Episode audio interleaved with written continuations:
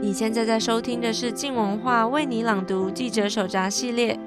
最后将与赵思乐对谈的是台湾与中国的映照，总论抗争报道。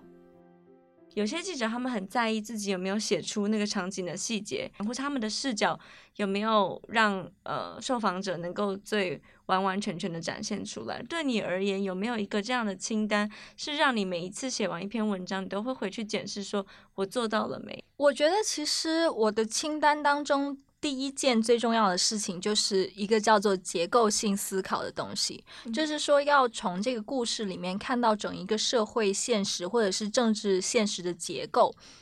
你写这个人的故事，并不是说。要八卦他的人生，或者是八卦他的情绪，而是说这个人的故事能够给我们一个什么样的启发？比方说，我们的社会在面临一个什么样的问题，或者说一个人作为抗争者的成长，他需要克服哪一些关键的节点，以及是怎么样才可以让运动有一个推进？那这个东西都要放到一个社会的大结构，或者是一个政治现实里面，就是说通过故事和人去反映。更公共性的现实，就会变成说，我最在意的那个 checklist，就是我有没有在这篇文章里面去展现足够多的那个结构性的张力，然后以及个人在里面的努力和他的命运、他的结局。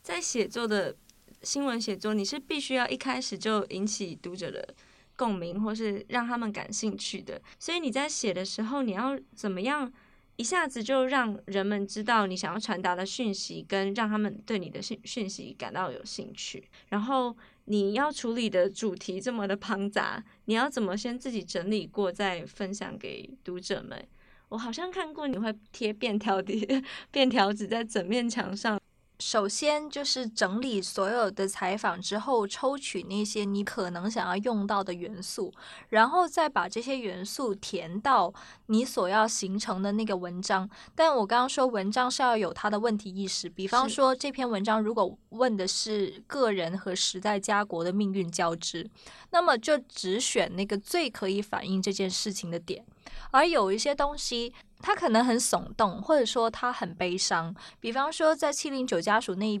那一篇里面，我其实可能会省略一些最悲情的细节。有一个家属是在她的丈夫被抓以后才发现自己怀孕，她就一边为为自己的丈夫抗争，然后还遭遇家变，就是那个她先生的妈妈因为受不到打呃受不了打击，所以突然死亡。就是这样都已经。已经有够夸张，但其实她遇到的最悲惨的事情是，她在丈夫在牢中，然后她一个人分娩的时候，她其实在生产过程中大出血，所以命悬一线。这个小小的细节，她其实跟她个人的赋能，就是说她的成长的过程和觉悟的过程的关系不大。然后，但是这个东西非常的耸动和悲惨。事实上，我在报道当中直接把这一把这个细节给省掉。因为我会觉得这个东西太就是在刺激读者的观感和情绪，但是其实跟他个人的成长和个人跟政治之间的博弈的关系不是很大。我甚至有时候省略这些细节，是为了让故事在普通的读者看来会更加可信。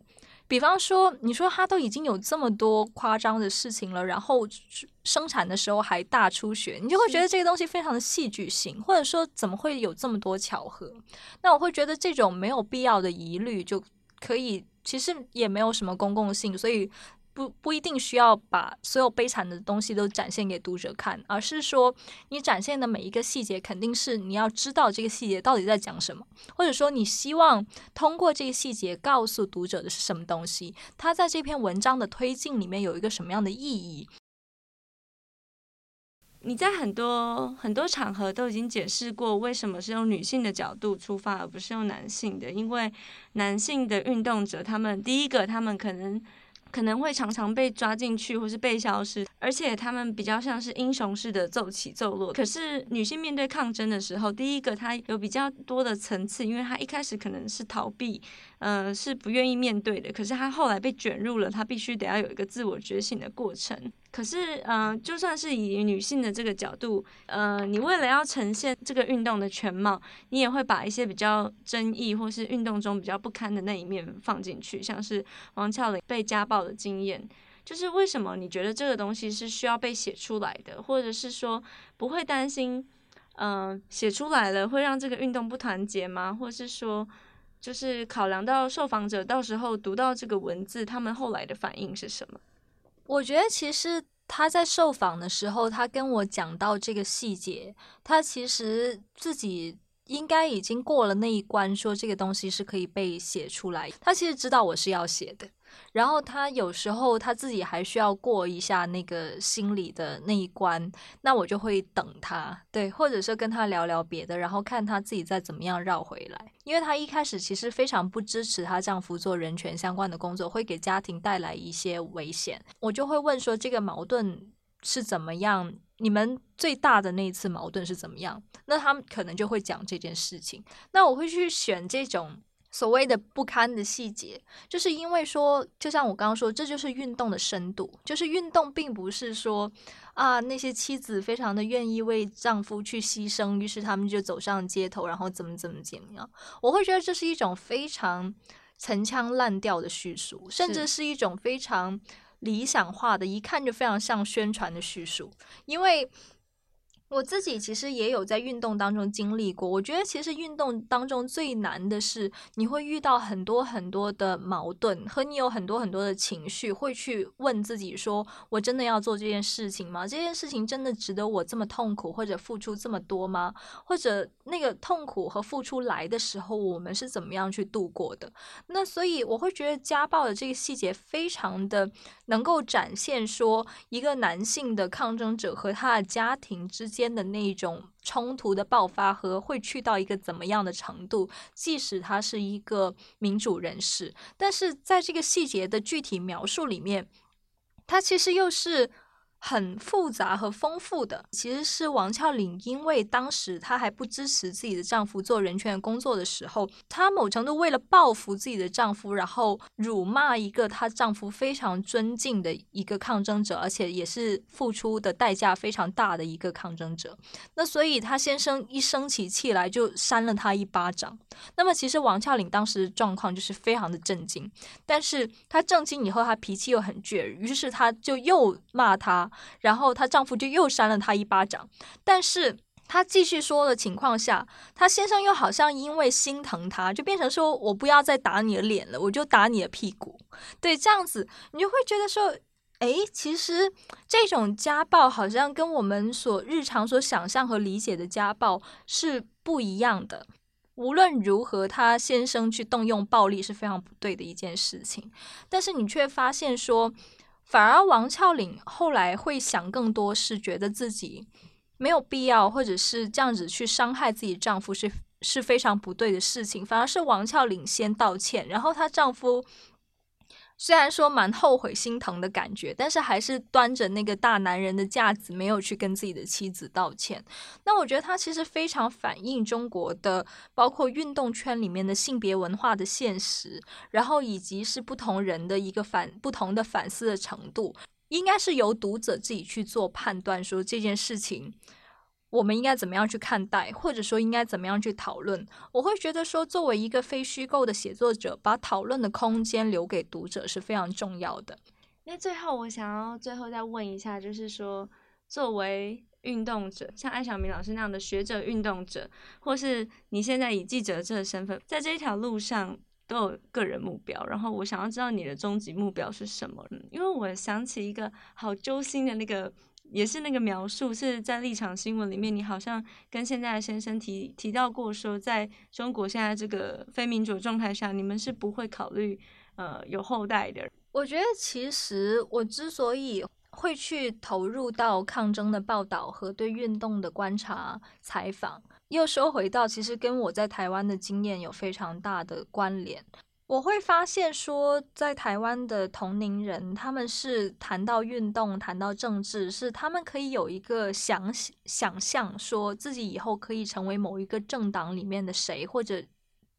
或者处理某一个公职，还是说一直留在街头，这都是成为他们对自己的未来的想象。但我的情况就会变成说，当我的朋友这样子讨论和这样想的时候，我是非常失语的，因为在中国年轻人，他们几乎不太可能有这种愿望，是说我以后要成为这个国家的谁，或者我以后要怎么样去改变社会，站在哪一个位置上。所以我就在那一刻非常能够感受到，说活在一个非民主的国家，对一个青年人的那种束缚，有点像是被打断了翅膀。就是如果你想要实现自己在公共领域的想象和理想的话，你就像被打断了翅膀，或者说你们就天生没有飞的资格。那么这个东西是。非常让人绝望的。所以说，如果说我的最终愿景是什么，我的愿景就是说，我希望我们有机会。这个机会并不是有很多人以为说我在台湾讲的这些东西是代表着自己对民主的向往，或者说理想主义。我不否认自己对民主向往，但是我会觉得我并不认为说民主。中国民主了就可以改变一切的问题，我会觉得说民主只是提供了一个机会，让我们可以去改变，让我们不会因为想要去改变一个社会现实而被投入狱中，不会因为想要形成一个呃民众民间的联盟而被判说什么十一年，像刘晓波一样。很多人说有时候会觉得。台湾的民众好像已经对民主失望了，或者说已经对民主习以为常了。但我还是会觉得，其实真的是非常幸运的。你们不会因为说跑到总统府门前去抗议而被判二十年徒刑，或者是我甚至有一个受访者现在是在狱中受无期徒刑。对，所以包括说。我的朋友就是刚刚说到曾江华，他是一个三十二岁的年轻人，他现在就被控颠覆国家政权罪，然后按照中国的法律，他也不需要被通知家属他关在哪里，那所以他面临的是一个黑监狱的状况，所以是非常极端和可怕的。所以我觉得现在的情况是，我之所以好像愿意为了做这些事情，嗯，做出一些。可以说牺牲，比方说，嗯，不生小孩，因为即使是蛮喜欢小孩的，但是因为中国的现实不允许。因为我自己看到有非常多的异议者的家庭，他们的小孩在父母被抓以后，面临很多痛苦和折磨和连带的打压。那我觉得，对于一个不曾选择过自己的道路的人来说是非常的不公平的。我觉得我没有资格去替我自己的小孩选一个这么艰难的路。那所以，我觉得并不是，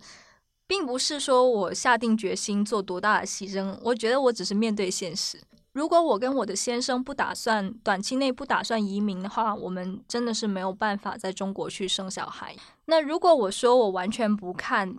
不公不义的事情，或者说我完全不看这个社会现实的黑暗面，我觉得只是在赌命，就是我只是在赌说自己不遇到这些不幸的事情。但我作为一个记者，我已经看过太多突如其来的，并不是自己招来的不幸。比方说带小孩去打疫苗，然后小孩因为疫苗的贪腐的问题，或者是卫生系统的不完善的问题，然后就。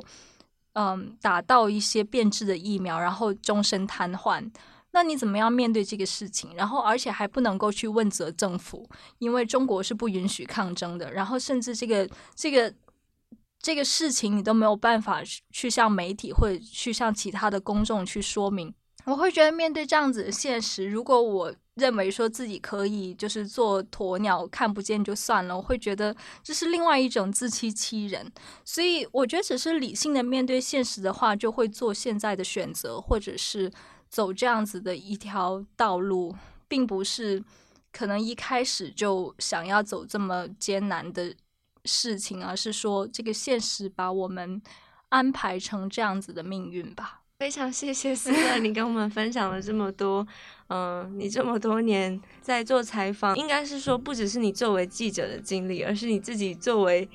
作为一个公民，或是作为一个女性的这样成长的决心。谢谢你，谢谢，谢谢大家的收听。相信从这个年轻的中国女生身上，我们也学到不少。无论是写哪一类型的报道，下次大家不妨试试思乐的自我检视法。下周再见就是农历新年了，也祝大家狗年大旺，平安吉祥。下周记者手札将进一步讨论国际报道，访谈的是在中东驻地多年、出版《拜访革命》这本书的记者周奕君。